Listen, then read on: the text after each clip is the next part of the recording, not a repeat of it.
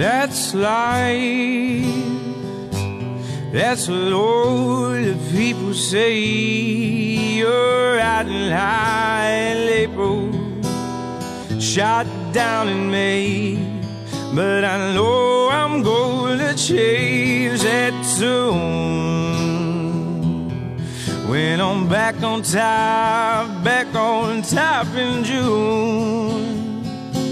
That's life. And as funny as it may seem, some people get their kicks stomping on a dream. But I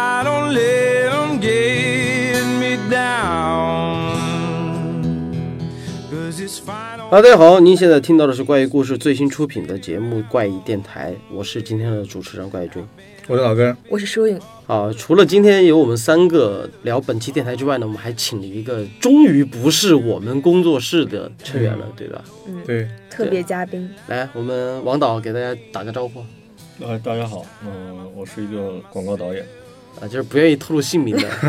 我不知道为什么王导总总会到我们的节目里面会觉得这东这个东西很羞耻。啊，这个大家可以介绍一下，就是 刚才去是认真的吗？对可以的，可以的。我就哦就就是我觉得我没有没有我我意思是我觉得我不配说大家好，我是王文，是一名什么导演，我不配，真的没有，其实可以的。不想不想糊弄孩子，没有，我觉得还好，就是糊弄听众因为因为因为王导广告导演就是广告导演，对吧？因为王导在我们的那个《精灵神捕》里面就是我们的《精灵神捕》的导演。嗯当然，除了《精灵神母》之外，我们导演其实还拍过很多广告作品和一些长篇作品。除了《精灵神母》，他其他这些作品都是稳定发挥的，而且甚至是有好几个广告都是在爆款。广告界啊，对，获奖无数，对吧在？B 站，其实，在 B 站也有。前段时间双十一给男人放个假，那个就是我们王导的作品。那今天说回我们的话题啊，就是我们的小丑。嗯，啊，因为为什么要找王导来呢？第一个，他本身就是一个影视导演，所以说对于影视上的东西他是有发言权的。第二个呢，和王导一样，我和他都是非常喜欢小丑的。就王导的办公室门口就就贴了一张偌大的，巨幅小丑，对，一张巨幅小丑就是我们的那个希斯莱杰演的那一版，嗯对，然后他的桌面上还有一个非常非常精致的一个手办，也是小丑的。我见到他第一次，我就很想把那个小丑给他偷走。门没锁，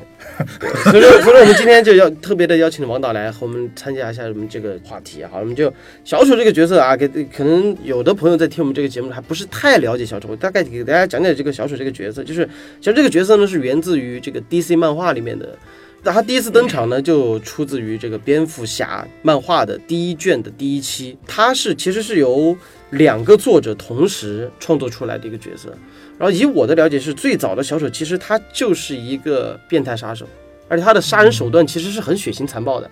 慢慢的，然后通过这个节目过渡，然后把它变成了一个特别迷人的角色。那这个得归功于《致命玩笑》。嗯，算是其中一个吧。阿拉摩尔的这个《致命玩笑》其实给他赋予了一个一定的灵魂。然后除此之外，还有一个不可或缺的一个一个原因，就是他的影视形象。嗯。就是从就是黑白电影时代到彩色电影，然后再到一个阶段的时候，其实我们出现在大众视野里面的小丑，总共不到五个还是六个。五个比较经典的是五个，我自己觉得啊，除了那个自杀自杀小队自杀小队里面那个小丑，对，给人留了一个不是太好的印象，因为就是希斯莱杰珠玉在前嘛，对吧？就不管是默片时代的，还是后来第一次有彩色电影的时候出现的第一版小丑，就那个胡子没刮干净那个，嗯，然后再到后来的杰克，就是和尼克尔森，呃，对，杰克尼克尔森演的那版小丑。然后其实到杰克尼克尔森那版小丑的时候，就已经有人说了，他那版小丑是很难超越的了。对。然后结果希斯莱杰突然在黑暗骑士里面出现，再次诠释了小丑，然后又奠定了一座高山，然后导致了就觉得，哎呀，希斯莱杰这个这个高山越不过去了。无法超越的小丑形象。对，就无我就无法超越了。所以说，对于后面出现的小丑，甚至他的光芒盖过了歌坛市里面那个小丑。就歌坛那个剧集里面那个小丑，其实我觉得还是有一些可圈的一些亮点的，而且包括他说小丑毒素这一块儿，其实用用的特别好的，他全是也也也全是一个特别疯狂的少年小丑这样一个形象。然后所以说到了咱们这个杰昆这一版，嗯，对所有人都觉得，就是是不是难以超越？第一个他的形象，然后包括他的定妆，那个时候试出来的时候，其实都有都有些不是太看好。对对，直到他出了第一版预告，对他比汉其实其实更接近于现实一些。其实自杀小队呢，其实更我觉得更接近于漫画里面的一些感觉。但是诺兰会让呃漫画电影变得接近于呃现实主义犯罪题材电影。那至于现在的 Joker 来说的话，那其实就更接近于呃现实题材的电影了。嗯它里面其实所有的设定都是呃符合当时的年代，没记错的话应该是呃七九年那个年代，然后同时里面嗯不会有呃过于超过科技的东西，所以你可以理解为它其实是非常现实的一个东西。那本身诺兰的风格呢，其实已经让呃小丑变得现实化。那其实自杀小队走另外一条路，但是我相信应该大家都发现，其实另外一条路好像并不是太走得通，因为有先入为主的我。还挺喜欢自杀小队这个版本的。对，你你是喜欢他的造型还是喜欢？我觉得自杀小队这个版本大概是说，算是一个霸道总裁式的虐恋爱情故事。嗯对，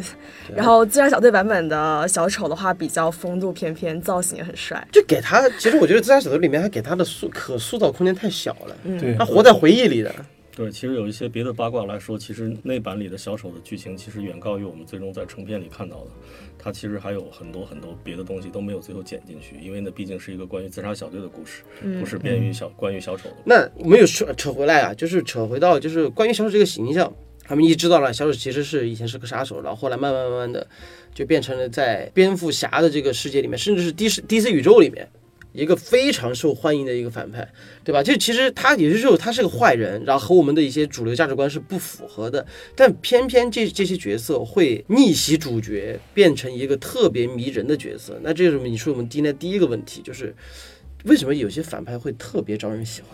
因为其实从创造上来说的话，很多比较好的角色，尤其是好莱坞在创造反派的时候，他们都不会说善恶黑白化。其实每一个邪恶的角色，他都应该拥有他自己身上的一些人性光辉，然后最终可能导致他的邪恶，甚至说改变了故事的走向。如果说那种符号化的人物，其实在，呃，我觉得做的比较好的可能是中国的样板戏这种东西吧，就嗯坏人就是坏人，就特别脸谱化。对他只要一出来，他长得也是坏人，他干什么事儿都是坏人。但其实一些在好的剧作里面，呃，或者好的一些电影里面，很多迷人的反派是绝对超过正派角色的，而且正派角色比反派角色其实想去耀眼的机会更少一些。嗯，因为他做的每件事情都应该是呃合理的或者正义的，但是反派角色他只要在他的基础上稍微有一点点啊、呃人性的光辉，大家就会对他印象极为深刻。嗯而且反派角色可以去打破很多常人正面角色无法去打破的一些界限，他可以肆无忌惮的去表现这个角色该有的一些气质。嗯嗯呃，大部分正派角色都应该首先他就是一个从长相到谈吐到所干的事情都是一个正派的人，所以你说一个好的演员去做去演一个英雄，他能演成什么样呢？那可能在黑暗骑士系列里面，然后克里斯贝尔会把那个蝙蝠侠塑造的稍微带一些阴暗面，但是，一旦到了超扁里面，然后本阿弗莱克来演的话，本阿弗莱克长得就是那么一个憨厚的人，所以这个蝙蝠侠一 我觉得你说话，我觉得你说话他憨厚，这是在夸他。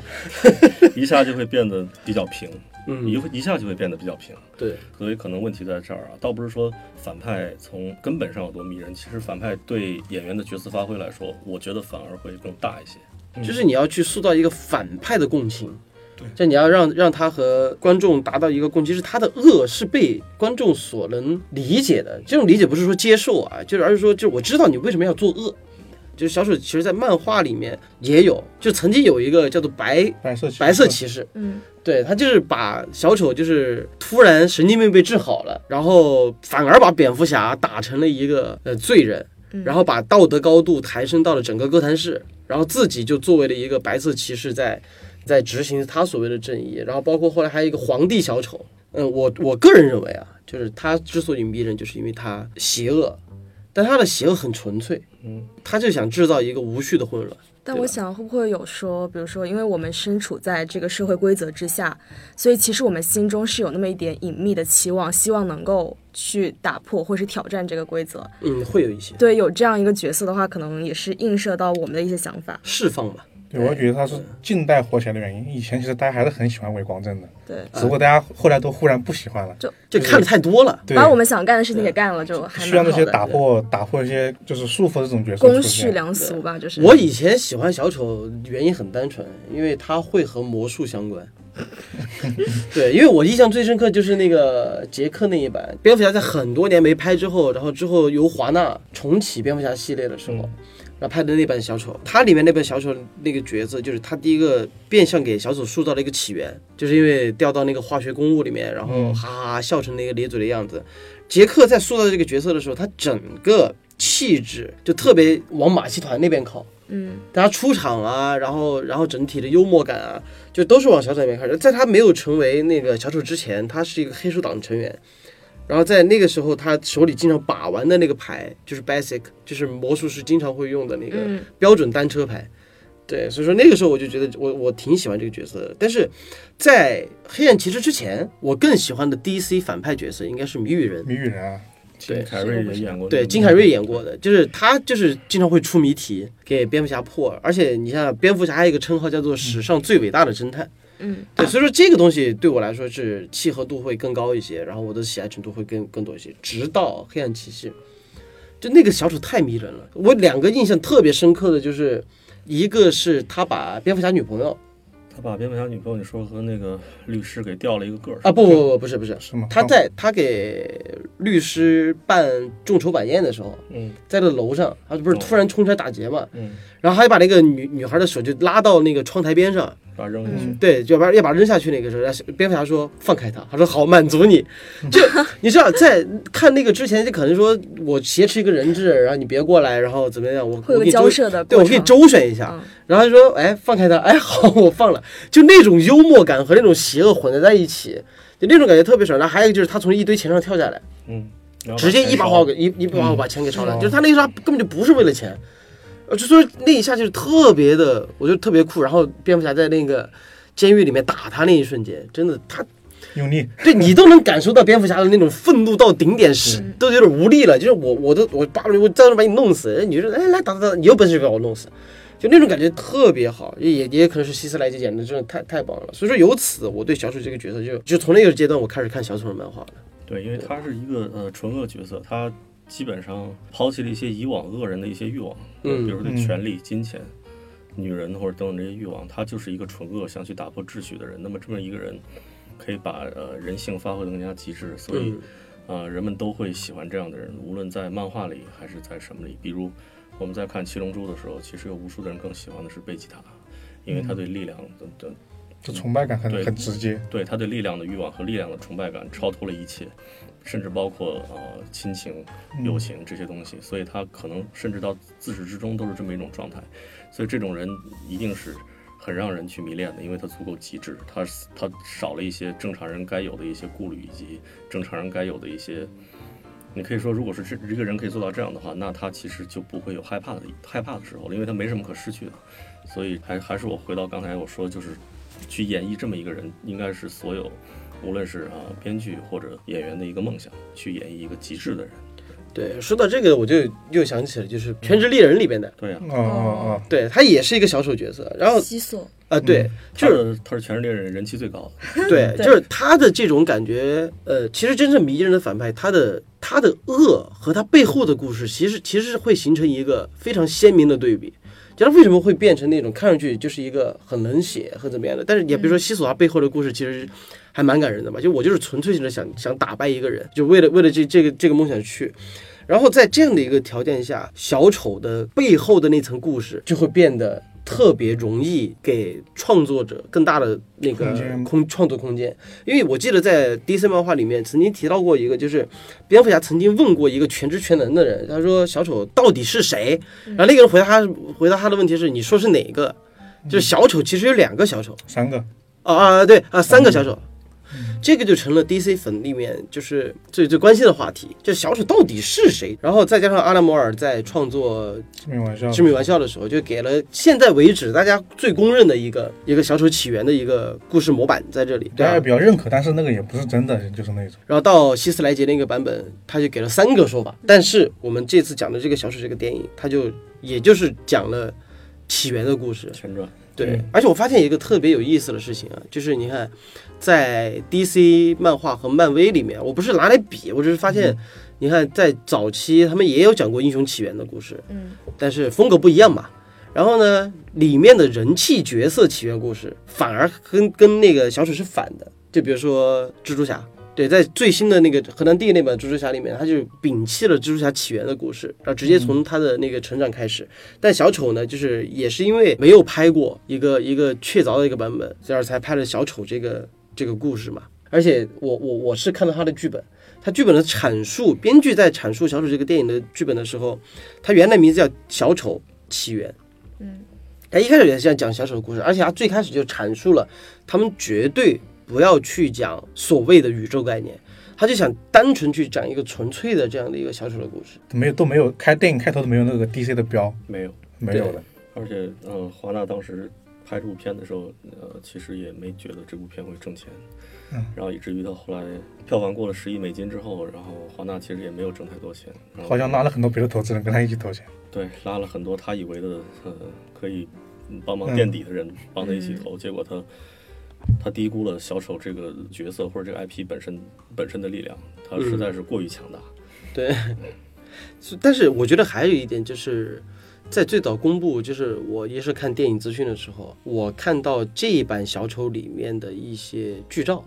和他的定妆的时候，我蛮期待，就是那个时候我的认知。还是在希斯莱杰那一块儿，就是我觉得你能塑造出一个怎么造型更好看了一点的小丑，结果他出来就是一个普通小丑的一个化妆，就就你看不出哪儿好来。但是直到他的预告片出来的时候，我就觉得哎有门儿。但是另一个更奇怪的想法在我的心里就诞生了，就我觉得他会讲一个非常简单的故事。他预告片里面其实基本上我们后期看了他的正片之后，发现它里面很多精彩镜头都融到了预告片里面，尤其是小丑之舞跳了三次，而且时间线都很，其实都很对。对，而且差不多都是按照那个时间线来的。他虽然没打算给你讲一些多花里胡哨的，而是纯粹的去挖掘这个人的内心。那么就现在就给大家简单讲一下，要呃，就小丑这个电影讲的什么呀？相信大家如果在听电台之前，应该看了很多 UP 主在介绍了，但我们还是按惯例给大家介介绍一下吧，因为方便接下来说。就是整个故事讲述了一个在哥谭市，这个是在七十年代的时候，因为哥谭市有一个历史大背景，就是他们当时出现了一个大面积罢工现象，就他们那个垃圾是没人处理了，那给了这样的一个社会背景，然后就所以说那个哥谭市是特别混乱的。这个哥谭市里面有一个人叫亚瑟，啊、这个亚瑟他是一个小丑演员，就是应该算是一个喜剧演员吧，然后他就是一个普通的打工仔，但是他有一个特殊的背景，就是他的妈妈。是一个生活不能自理的一个病人，当然也有精神问题，但精神问题他这精神精神问题是往后才知道的。嗯然后他自己也有一个毛病，他这个毛病就是会突然的笑。然后呢，他在这样的一个环境下，自己是努力生存着。然后故事一开篇就讲述这个小混混在欺负他，然后之后因为这件事情导致了他的同事啊，就为了给他防身，就给了他一把枪。然后因为这把枪呢，到他到儿童福利院去表演的时候，这把枪露出来了。然后露出来之后呢，他就导致他工作丢了。被被工作丢了，但工作丢了之后呢，就刚好他回去的路上，然后就在地铁上就被几个人给欺负了，因为他因为他这个病，欺负他这几个人又是那个维恩公司的，然后这几个人在车上调戏一个就是调戏良家妇女，他就在旁边看着，但是他看着看着就突然发病了，发发病了，就开始笑，然后就说你笑你笑个锤子，对，就开始就开始打打他。然后这一点细节啊，我们说到这儿就有一个细节，我觉得特别的让我揪心。你还记得他在公交车上的时候逗那个小孩儿，嗯那个小孩他妈妈也说你你能不能不要骚扰我那个小孩？他明明是给那个小孩带来了快乐，但是那个因为偏见和歧视嘛，然后就说你不要骚扰我。说完他就开始笑，嗯，一笑还把他当成怪物了。然后在他边笑的时候边拿出那张卡片，卡片这个对告诉他证明自己是有病的。啊对，但是他那个卡片是真的让我鼻头一酸，很礼貌的说，如果我有冒犯到你，就是我有病。然后呢，我的病是怎么样怎么样的？然后呢，如果我有冒犯到你，我真的很抱歉，怎么怎么样？麻烦你看完之后把卡片还给我。哎，对对对对，就有这一句。对，就他所有都是用的是敬语，然后完了之后，那个女的还说，就有点就是又又不想跟他道歉，但是又有点收敛的啊，对不起。然后在了这里的时候，他准备掏卡片给别人看的时候，又遭到了一次痛殴，然后也没没给别人解释，然后之后就是枪响了。嗯，然后小丑连连续开枪把，就把一一枪的一梭子子弹全部发发泄在了这几个人身上，然后把他打死。打死完了之后，他就开始跑跑。但从这儿开始就出故事就出现了这个小丑开始有点转变了，他带着小丑那个妆在那个厕所里面翩翩起舞，然后因为这件事情呢，整个哥谭市就陷入一个混乱，再加上那个蝙蝠侠的爸好死不死发表一个言论，对吧？就说就说的是这个混乱是这些小丑带来的，他们就是社会的渣子，就是这种。然后他说过一个最讽刺的台词，我不知道你们看到这边有没有 get 到啊？嗯就说的是那些把自己藏在面具下面的人嗯才是嗯这个最卑微的人。他没想到他死后那么多年儿，他儿子也干了件事儿，对吧？然后无数的超级英雄都干了这 样。对啊对啊对啊，怪异君，没事 Q 这个点干嘛？啊，然后因为啊这件事情导致了城市就开始出现了暴乱，但那个暴乱还没有太严重。然后小丑呢，他也还是依然在自己的环境里面生活着，但这儿出现了一个转折，就是他第一个他谈恋爱了，嗯就他在那个电梯里面遇到了一个单亲妈妈，然后带着自己的儿子，他邻居。呃，这两个人呢开始产生了感情，然后另一个呢他自己尝试了去参加一些脱口秀表演，就是那个单口喜剧，嗯，然后呢，结果这个单口喜剧被人录下来之后，放到了他自己最崇拜的那个综艺节目里面，嗯。这个节目主持人就公开有点嘲笑他的意思，嗯。因为警察对于这个地铁上杀人的小丑杀人这件事儿展开了调查，就找到他家了，就他妈就中风了。而，这个时候又出现了一个新的问题，就是就是那个布鲁斯韦恩他爸嗯，是他自己的亲生父亲，就是他妈给他他妈写了一封信。他，妈写信，然后告诉告诉他，对他一直他一直以来他妈都在给那个韦恩写信嘛，但但他那天是看到了，看到完了之后呢，他就打算去找这个韦恩，他的目的那个时候说了，他很单纯，他没有要就没打算要钱，他就是想被我这个父亲给认可，啊，结果没想到他去了他的家的时候，先是遇到了小布鲁斯韦恩，嗯。然后呢，在那儿被遭到了排挤，然后到了那个剧院里面去见那个韦恩时也也遭到了痛殴。但那个时候他提了一个点，就是你你你你妈有妄想症，都是他想象出来的。，对。然后他为了求证这一点呢，就跑到了那个阿卡姆精神病院嗯，去找，然后后来是真发现原来就是他妈妈这个这个曾经有一个自己的孩子，对前男友，嗯。他，他是领养的，亲生孩子是有个亲生孩子死了吧？没有是领养就领这领养了他，就是他他是被领养的，然后他是被他他妈的那个男友，然后家家暴，家暴打成会忍不住笑。对，打成现这样子了，所以说一时间他就又接受不了这个现实，而且感觉自己被欺骗了。然后从这儿开始呢，他整个人的状态就开始进行了我们最最后后半段的这样的一个转折，就是他回家之后，他把自己关到了冰箱里面，嗯，他没去管。然后第二天早上，他就收到了节目组的邀约，就邀请他去参加他一直想上的那个节目，说他去当嘉宾。但他其实那个时候他心里已经非常清楚，自己还去上就是个笑料。哎，对，他就是去去笑料了。在他正在化妆的时候，好死不死，他两个以前的前同事又说了一些话，刺激到他了，直接他就把那个人给狼死了。嗯，然后，但是他出于同情，把那个侏儒给放了。对，然后这是他第一次，就是动手，应该说是主动意愿的动手杀人。然后完了之后，再到这个这个，后来去医院把他妈杀了。嗯然后疑似呢，他又发现自己那个女朋友是他自己幻想出来的。嗯，嗯就是他根本就其实没关系，他自己幻想了一个女朋友出来，然后呢，就到了他那个最精彩的部分，嗯，就是化妆成小丑，然后去参加这个这个这个这个节节目。然后在节目上呢，他其实说过最重要的一句话就是我现在没有什么可失去的了。然后里面有一句有一句台词，然后真因为这个节目呢，他和那个主持人就开始针锋相对，因为他说他说他讲个笑话，他那个笑话就是他杀死了电梯上的电车上的几个人渣，嗯，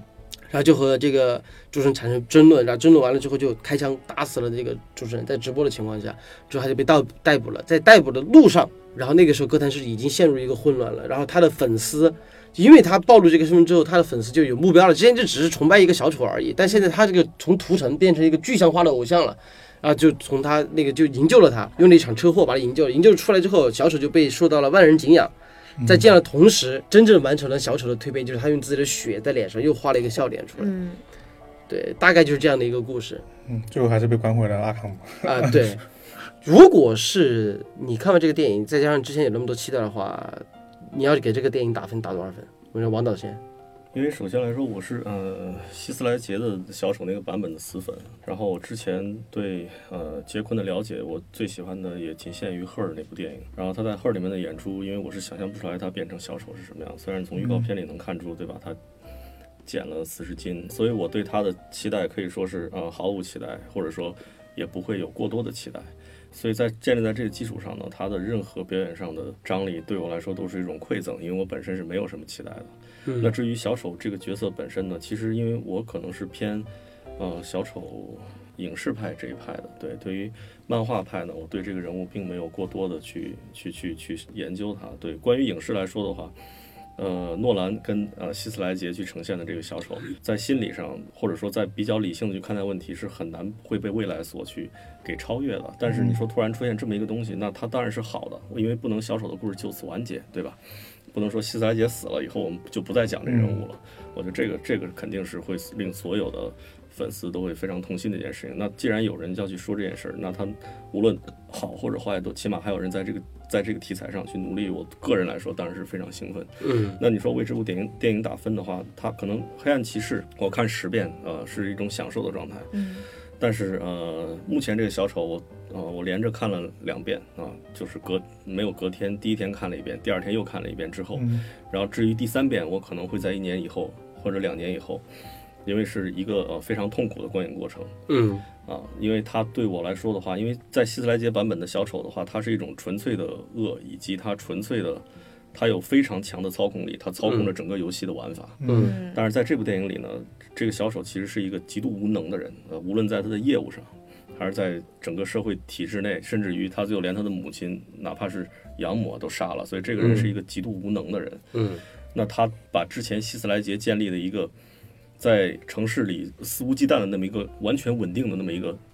罪恶分子，给变成了一个这样的人。嗯，那我在看的过程中就已经完全把之前那个版本的小丑给忘掉了。嗯啊，我会从这是一部呃新的电影，一个新的角色去看它。我甚至也脑子里都没有把它归为是 DC 体系，更别说我都不可能去看见后面竟然会有蝙蝠侠出现啊。所以我们回到就是，如果是打分来说的话，我会把它完全脱离于。希斯莱杰那个版本的销售去打分，那如果按电影打分的话，可能在我这儿我会给他打九分吧。这么多？我为什么呢？因为首先是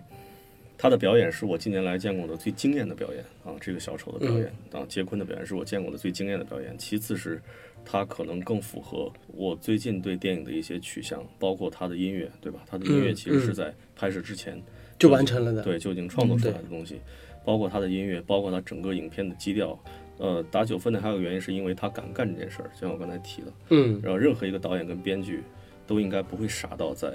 希斯莱杰死了以后再去专门去拍一个关于小丑的电影。我觉得这个从口碑上也好，从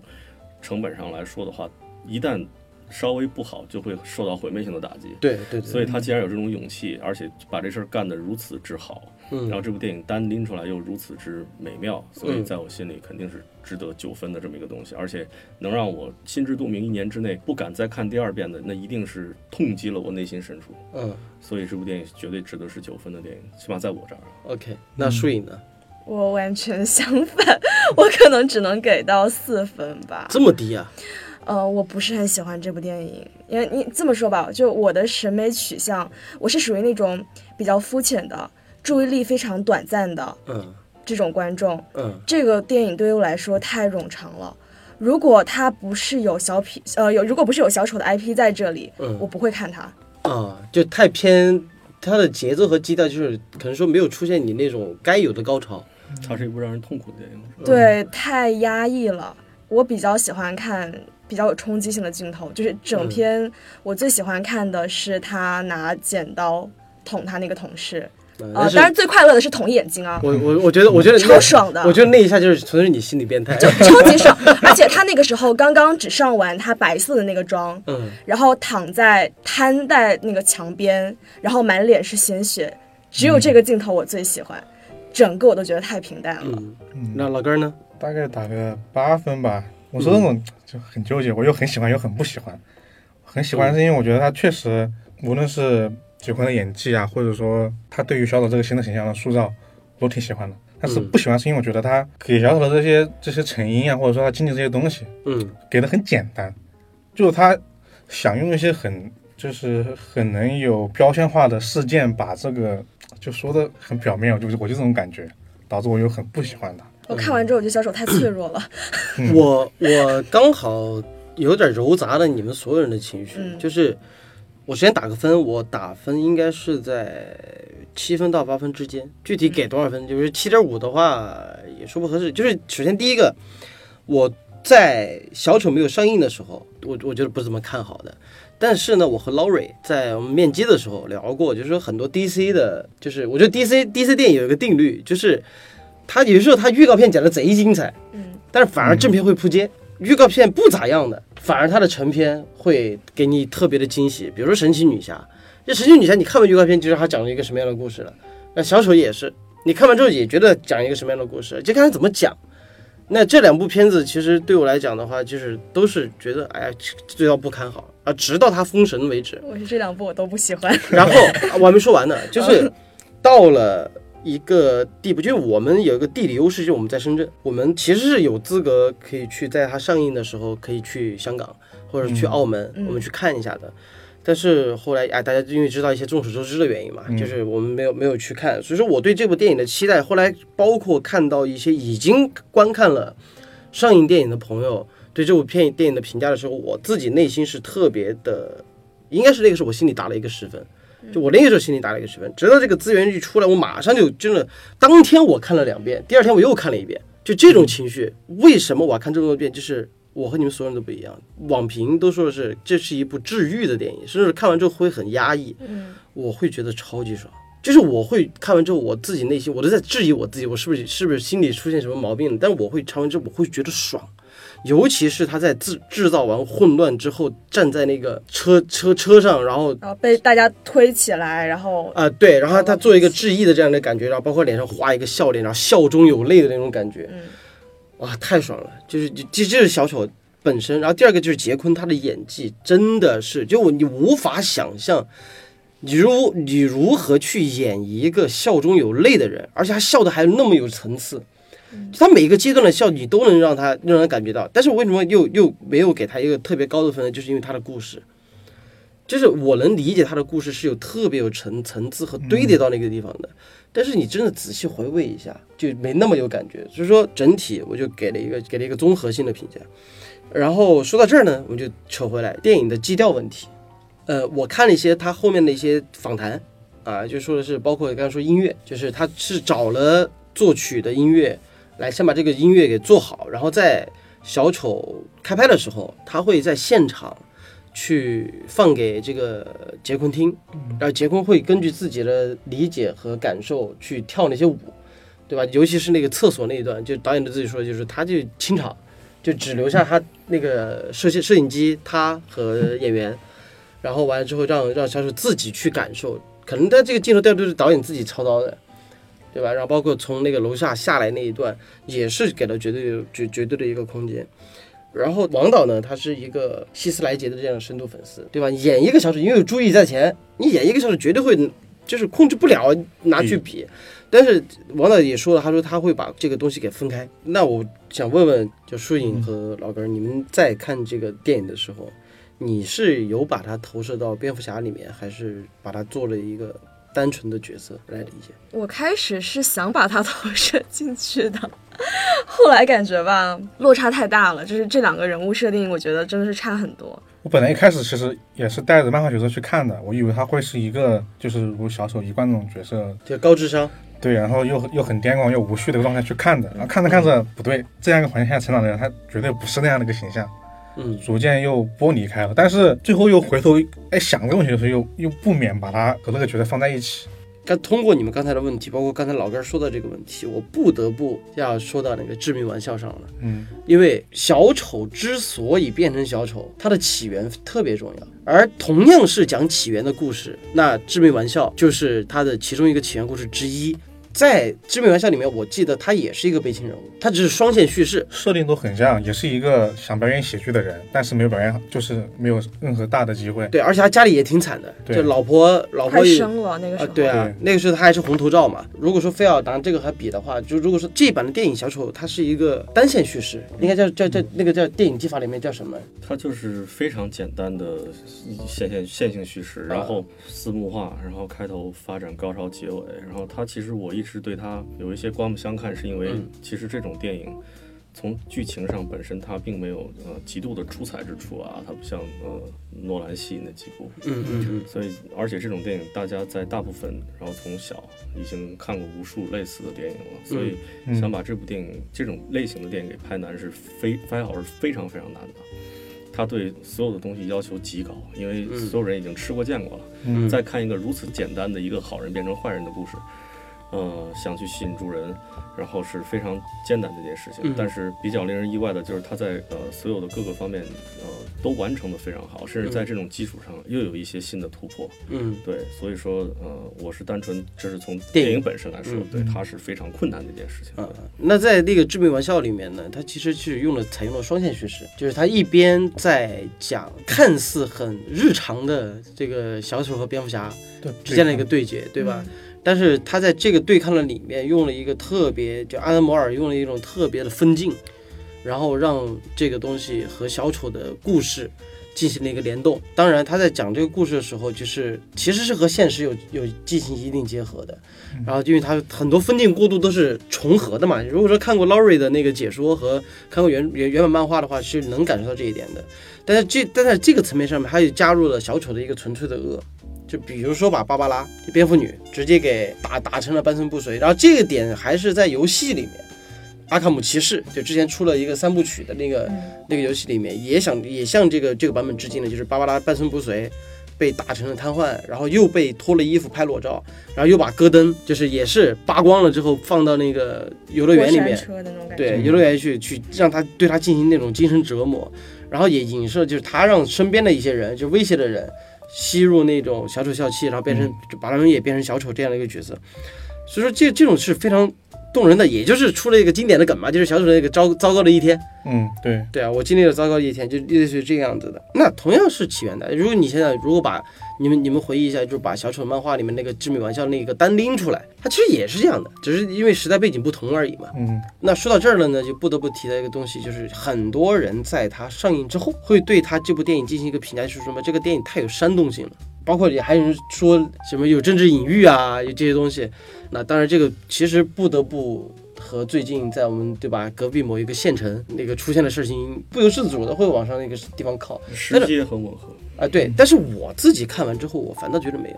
就是我觉得导演是在就是警醒观众，因为当然他们那个美国那边其实也对小丑本身这个角色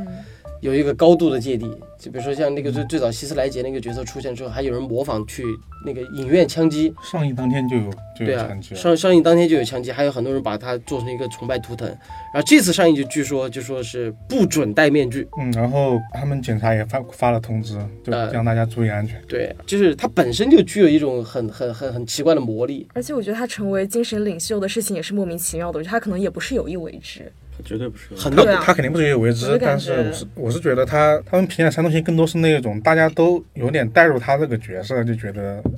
我反倒社会阶级对我不公，我反我怎么怎么样，我我起反抗我反倒觉得他们会这样。那一帮怎么讲呢？就是自己日子过的，就是自己的日子过过得不好，还怪别人的那种。然后因为有乔治这个出现之后，感觉好像是有这种平民力量向贵族阶层宣战。嗯，但是我觉得根本原因是在于布鲁斯他爸对这些人群进行了抨击，激化了这件事儿。本身之前他就埋了一个伏笔嘛，就说是平民阶层罢工啊这种，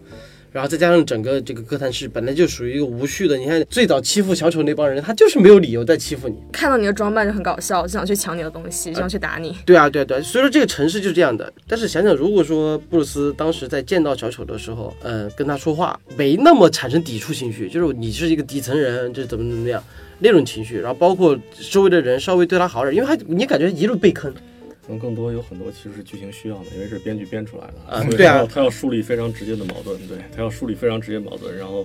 在尽可能短的时间内，呃，让小丑这个人物一切都是符合动机的，啊，对对，所以所以可能也并没有我们现在讨论的那么深刻，啊，更多更多可能就是剧作结构，包括其中有一个小点就是关于到底是不是他到底是不是他爹这个事儿，其实嗯有人在看里面他妈对给他写的信。以及最后他妈照片背后那个字迹，嗯，然后有人说那个字迹好像是不一样的，嗯，所以有人去分析那个照片背后那个，哎其其实是他爹写的。这一点刚好就我我我我一个朋友叫胡扯淡，就是他们球员线，他们他们当时说的那个字迹和他妈写的那个字迹还一样，有人说又是不一对，样，这是那个 Y 的，但是外字儿一个是 U，一个是 V，但是但是有一个很明显的区别是什么样的？在这个电影里面和剧本里面，很明显它是不一样的，因为我看了他的原著剧本嘛。然后它里面那个环节，其实到那个环节的时候，它它只是一张维恩的黑白照片，不是他妈的黑白照片。嗯，嗯，对，所以说这是引发了一些一定的、很多一定的很多解读都是这样来的，哎。其实嗯。并不是是设计意图，它就是拍了之后人们以为是这样的，，对对对对。把它解读为这样的。对对对对，所以可能的就是姜文那一系列吧，啊，对对对对对，可也有可能剧本在了，然后在拍的时候，可能导演有一些自己新的想法，然后再进行了这样的一个故事，甚至就是我我我都不知道为什么会安排最后那一下，就是把他布鲁斯他妈再次打死在那个巷子里面。对，然后包括他后面，其实他说了，他说你在笑什么？就是精神病院那个人就问他你在笑什么？他说我想到一个很好笑的事情，然后就是对对就是剪了个镜头，对，剪剪到了他当时和布鲁斯，布鲁斯很很傻的坐在那个，就是很绝望的坐在那个那个的那个巷子里面。剧本里面还写了一句话，就是这是我和他才有的秘密。不知道后来是导演是怎么想的，然后弄成这样的一个感觉了。就回到电影本身，小丑因为之所以为什么迷人，嗯，对吧？因为他有纯粹的恶，或者说怎么样的。那但现在他小丑已经变成了一个悲情人物，就这像舒颖说的那样，他太弱了。嗯，然后你会，你还会喜欢他？我喜欢的是那种目标清晰、意志很坚定、能力也比较强、不要卖惨的。你喜欢的是完全体，然后对对他喜欢的是成长成长之后的，对，老根老根呢？咋说呢？又就是我明知道这个角色，我是我不太喜欢这样这样的一个小丑，嗯，但是他这种成长之前这种角色的这种心理的变化，我又很喜欢，就是就他这个角色太真实了，对，就是一个普通，人，过于真实，就是一个普通人的能力，普通人的正常反应我。相信一个普通人就是被人打完之后又被辞退，对，嗯，然后又发现他妈不是他亲妈，然后又亲手把他妈给捂死，然后被放在电视上最大的秀里面去嘲笑。正常一个人嗯都不会做出很正常的回馈，他一定会做出来类似，他虽然没有笑这么夸张，但他会做出来很夸张的事情。嗯，这是一个呃很现实的、符合人的心理变化的那个电影。嗯然后他呃，因为弑母这件事情呢，可能是他呃准备放下一切的一个最强的一个转折点。对，因为在一切抛弃他之后，其实他母亲是他剩的唯一的依靠了。因嗯为女友是想象出来的，工作也没有，对吧？社会认可更不会有，只有他母亲。当然，他亲手了断他母亲，而且这段戏拍的，呃，我个人比较喜欢的是，正常在去拍这种镜头的时候，弑母的镜头的时候，都应该是在一个很灰暗。对一个比较昏暗的一个氛围里当时是去营造。他当时是那个窗帘拉下之后，整个阳光他在强烈的阳光下去干这件事情，打在床上拍，对，这种反差感是极具有张力的。他在光天化日之下干这件事情，那可以是否可以理解为，其实为什么要这么干？其实就想他其实在当时已经完全想清楚了，他要成为一个什么样的人，他要干哪件事情。他已经没有再有之前的所谓的被一只手给推着走的感觉，嗯因为大部分主角都会被被一只手推着走。就像我们会喜欢为什么喜欢反派，因为主角大部分动机全部是反派给他动机，被动的，嗯，对，全是被动的。但是小丑从这一刻开始，他开始主动做一些事情了。命运的手到此为止，然后接下来他做的所有行为全部是他自发的。那么我们是否可以就是臆想为呢？他在这一刻之后，会整个无论从人格、从动机，然后从甚至他的呃潜意识被嗯唤醒了之后，他可能成为了后来的那个小丑或者怎么样？对，因为人们在成长总是通过某一个非常微妙的瞬间，那一瞬间之后，你会前后判若两人。对，有一句有一句话说的就是你看待这个世界的态度，就像你看待你母亲的态度。那他当然亲，他当时亲手毁掉了他母亲之后，那么他可能他看待世界的态度也是可能我是否要亲手毁掉这个世界？嗯对，，是可以这么去理解的。这里就有一个假设了呀。亚瑟如果说没有精神病，没有精神疾病，甚至是没有那个哈哈哈那个突然笑的那个、嗯那个状态的时候，他经历过电影里面发生这个事情之后，他还会成为小丑吗？嗯，因为刚才我们在聊的时候，我也在思考这个问题啊，因为他都不是不太是一般的边缘人士，他是极度边缘的人士，因为他有病。嗯，对对他除了没有父亲，没有什么工作之外，因为很多人也会这样嘛，社会里，但是有这种病的人是极少的。所以怎么说呢？可能呃，布鲁斯威恩如果没有亲眼看着他爹妈被杀，可能他也不会变成这样。嗯或者说，呃，托尼斯塔克如果没有被绑到中东那个山洞里，他可能也不会变成后面的托尼斯塔克。那如果说这小丑，那我们又比较浅薄的从编剧上想的话，是否让他拥有一个更大的推力，能让他成为未来的这么一个邪恶的人呢？其实有没有这个呃这个疾病的设定，并不会导致他最终的结果。对如果从编剧的话，我们可以再给他编一个别的设定，他因为一个什么样的东西、一件事儿，然后他会变成那样，因为他只要说这个大环境符合他这个人物的成长的话，嗯。那么其实也不会说非得某一件事情导致这样的，嗯。对，是是可以有很多种事情导致他这样的，但是你必须要有一件事情啊，他这个笑导致了他从小就被欺负，导致了他心里，他其实现在在我觉得在剧里面他已经三十三四十岁了。对，差不多。对对对，那可可见在三十年他都过得不是很容易，他可能比地铁里那些更更不容易，但是也也没有说就是不容易到哪儿去，他会开玩笑，他还要写、嗯写脱口秀的一些剧情嗯，他还是一个正常的在社会里行走的人，只是有点可怜而已。如果说单独把他笑这事儿给给给剥离开的话，他会有也会有无数种成因导致他最终成为那个样。而且我觉得和他个人也很相关，就是我自己感觉的，因为他描述的这个事情很现实嘛，让我不免得把他这个事情带入到我们现在现实生活中的处理情况。就比如说那个第一个手枪那个事情，因为他被别人欺负了嘛，嗯所以他那个相当于他大哥那个人给他把手枪来保护自己。嗯就，这件事到底是好还是坏？讲道理，那个人其实是那一刻应该是好心的。对啊，然后他因为自己的行为，我不知道为什么到底要把手枪带到那个儿童医院去啊，我自己真没搞明白。叫出来之后打了个电话嘛，然后就说他老板说，你老大告诉我枪是你自己弄的，啊，被朋友卖了嘛，对，但我觉得那不应该是被卖啊，就这个这个情这个情况下，你反而应该保护你的老大。我第二遍看有有一种感觉吗我第一遍看的时候跟你感觉一样，但第二遍我看的时候，我会觉得就是他会有一种，你也可以从这种阴谋阴谋论的角度去理解，就是说他可能因为工作的原因或者什么样的原因，跟他所谓的这个老大哥，这个老大哥其实是知道给这种人一把手枪，他一定会做出来一些很严重的事情，他故意给这把手枪，然后为了把他给赶走。你要从阴谋论也可以这样理解啊，就是因为他有两个同样的不角，色，但但我嗯我没想的那么腹黑，就是我我我其实会更单纯的去理解那种小市民心理，对吧？就你是我小弟，然后然后里面还反复出现那个两次出现，他都提到那个词儿，就是对对我是你们大哥，大哥嘛对你们我我第一次看是会觉得，就对这就是一个他单纯的行为。但我对但我第二次看，我会想，因为在那种经济环境下，其实我觉得哪怕是美国啊，啊，我就是买把枪还是要花些钱的。他为什么要花这个钱？哎，反而我反而觉得那个时候枪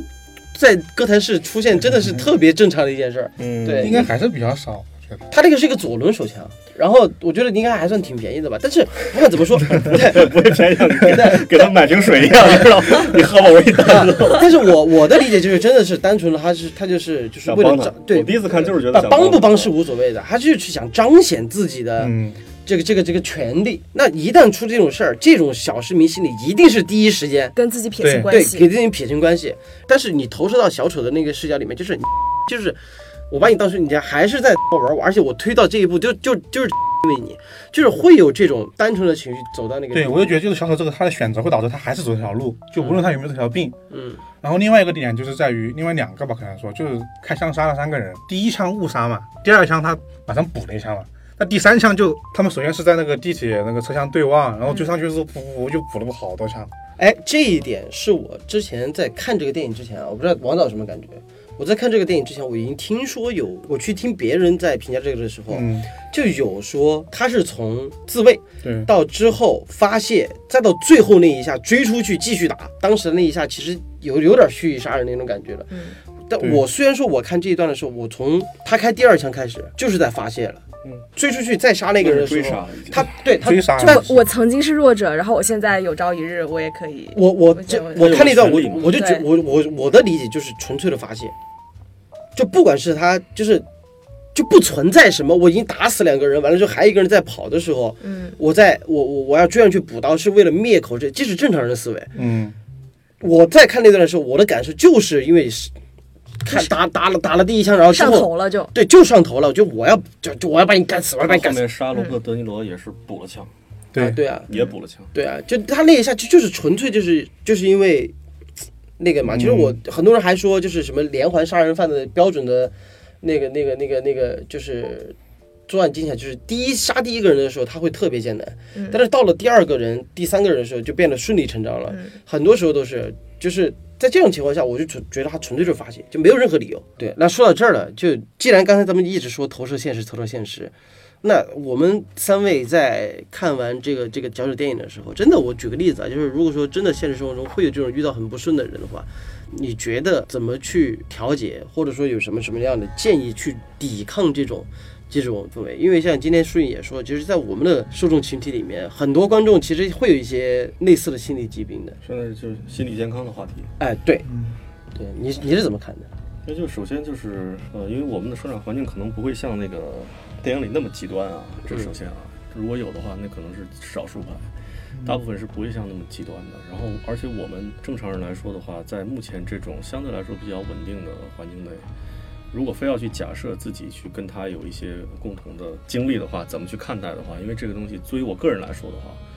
呃，我很难去假设，嗯，因为我没有遇到像他那么痛苦的一种状态。我遇到过别的痛苦，但不是他那种痛苦，嗯比如说发现自己不是亲生的痛苦，嗯比如说被自己的偶像所去玷污的痛苦，对吧？嗯他的那个脱口秀。所以你让我单纯去想象的话，我个人是很难去想象的。我只能说我的压抑是来源于，首先这个我在看这部片的时候，因为正好呃有一些呃政治事件正在发生着，所以我在看的时候，我不免会想到隔壁的那些人，虽然不是我身边的人，但是隔壁的那些人，他们在怎样一种环境内，或者那个城市在怎样一种环境内，嗯。让我感到压抑的是，起码在隔壁那些东西，我觉得跟这个电影上面它是有一定联系的，而且在上映的时机的话，那些人跟这部电影，他会从这部电影里找到足够的支撑，对对。这个是很让我压抑的一点，就是他们看完之后会找到足足够的支撑。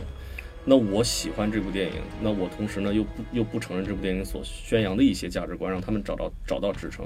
然后同时呢，这部电影呃拍的如此的狠啊，他对人物的塑造、表演、故事的安排，你甚至从里面看不出任何的任何一点光亮，唯一一点光亮还是他想象出来的，对唯一一点光亮还是对。想象没有出来的，一点都没有。对，一点都没有，已经黑暗到呃极致了。对，嗯它不像蝙蝠侠黑暗骑士里面其实是有人性光辉的，对比如囚犯没有摁那个按钮，对，最后的嗯然后市民也没有摁那个按钮，嗯他是能看到人性的光辉的，但这部电影是没有了，是一种绝望的痛苦。然后再加上他的音乐大面积的用大提琴去去去演奏，类似于呃工业感的那种声音，嗯在长时间的摧残之下，我的心情是极度压抑的。呃，然后好不容易出现一个相对而言比较有古典的音乐，还是还是他彻底黑化的时候，对。那个嗯。对，然后你哦再你再结合隔壁的一些呃政治因素，因为我年纪大一些的话，我对那些事情会比较敏感，因为嗯。呃你会关注这些事情，嗯。然后你就会对这个社会难免会产生一些绝望感，嗯。难免会产生绝望感，因为它正在发生类似的一点点事情，虽然你身边没有嗯啊，所以呃，你至于我个人的话，我当然不想让我去变成这么一个人，嗯但是我当然更不想的是让世界变成这样一个世界。嗯但是现在这个世界有可能啊、呃我只是说有可能嗯会往那个方向发展。所以我的更多的压抑之处是来自于这个，以至于我回去之后，然后写了一个朋友圈，我又删掉了。其实那个朋友圈我是在影射，然后正在发生的一些事情，嗯但我同时我会让人误以为，然后我对这这是我对这部电影的影评，我又给删掉了。所以可能跟这个有关。我后来想想，如果是单纯的我抛开环境的事件，单纯来看这部电影的话，然后我不可能去变成那样的人，因为我要变成的话，应该是在十年前，不会在我这个岁数再变成。我觉得，因为在二十多岁变成。嗯，，OK，那树影呢？我觉得如果是整个社会环境的话，嗯那是真的没有办法，这不是个人可以解决的。但如果是发生在自己身边的话，以我个人经验来讲，你一定要有一个支撑点，因为人是社会关系的总和嘛。嗯。你不可能说你跟这个社会脱离了连接，你一定要有一个支撑你的人，呃，朋友或者是怎样的，就哪怕只有一个人都 OK，就是这个样子。老根儿，我和王老师看法有点相似，就是因为我感到绝望的一方面，是因为我看了很多豆瓣，我随便拉了几页的影评，嗯。就有大概有两种意见吧，就是一就是说，就三十年前把变成小丑的是那是那个染缸，是那个化工厂，三十年后是这个社会，嗯很多人表示了类似的这个想法。嗯然后第二个情况就是说，小丑这样从各种别人的打压中去报复，是一种很解脱的这种感觉，就让我意识到原来这么多人抱着这样同样的想法的时候，让我觉得就是很绝望。